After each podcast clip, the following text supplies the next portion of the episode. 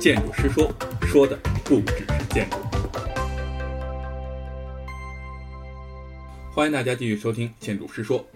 以前每到五六月份的时候啊，我就会收到好多朋友发来的各种疑问。高三的呢，会问要学什么专业；大一的呢，会问要看什么书；大二的呢，则会问要不要去庐山培训啊；大三呀，也会问是否应当去实习；大四的会咨询自个儿是否该考研；大五的则会是问一些哪个公司才有前途。而上了研的呢，都在研究哪有私活，要不然啊，也就是自个儿的论文怎么开题。谈不上自己是一个过来人，只是觉得无论是什么专业、什么年级，只要自个儿决定了，就算选择是错的，那也应当先坚持一下。只有自己走过了，自己感受过，那才是最真实的。别人告诉你该与不该、好与不好，那都是别人眼中的。而你自己才是最能给你答案的那个人。说起来，这几年全国开设建筑学专业的院校实在也是越来越多了。随着电视剧《奋斗》的热播，到如今，建筑学是一跃成为了热门专业，就跟当年的计算机、当年的国际经济与贸易、什么生物工程，也成为了最热门的专业之一。但是这热门之后，导致的是大学的扩张。扩招就带来了大量毕业生的各种问题。很不幸，我们的市场出现了震荡。在这震荡之中，应届生的压力那是史无前例的。根据中国教育在线网站的数据，不完全统计，现在全国开设建筑学专业本科的院校总共有大约两百八十所。我们按照每所院校每年招生建筑学专业七十人、城市规划专业四十人、风景园林专业二十人的平均标准，那每年建筑学的应届毕业生就足足有三万六千四百人。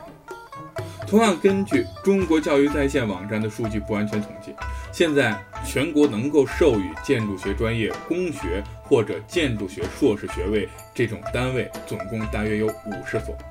我们按照每所院校建筑学、城乡规划、风景园林三个一级学科是各招生三十人。当然，毕竟许多院校并不会招研究生五十以上。那么，全国每年升学的这三个专业的毕业生，也就是七千五百人。我们假设其中有一千五百人是非应届毕业生考研，那么还剩下三万人要面临着就业。假设每个用人单位计划招生应届生是十人。那么就需要三千家设计单位来伸出他自己的橄榄枝。但是由于去年设计行业市场是极度的不景气，许多设计单位都取消了校招的计划。在二零一五年，走进校园的设计单位也是越来越少，甲方那也是为数不多。我们在这里啊，想象一下，如果我们再加上土木工程、水利、暖通、电气这些技术专业上的这些毕业生，那这十多万人到底？他还能去哪儿呢？没错，就这么一大波建筑相关的应届生就走向了各行各业。不过在这儿呢，有人就说了：“哎，你这个不完全，这不是还有自主创业吗？”没错，国家的确给予了大学生自主创业的优惠政策。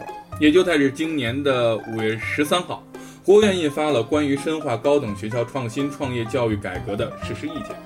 就在这份意见之中，国家提出。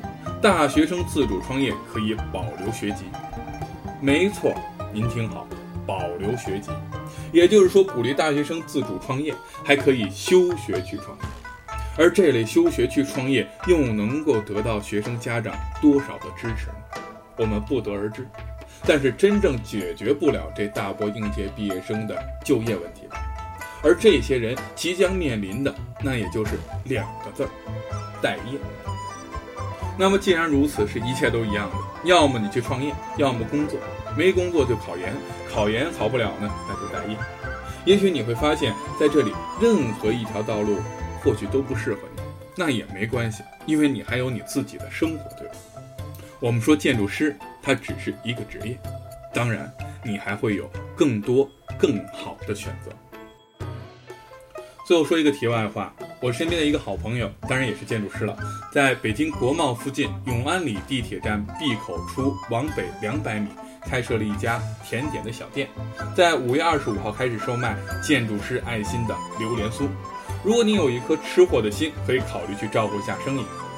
当然啊，如果你提及认识小周，会有一份意外的惊喜。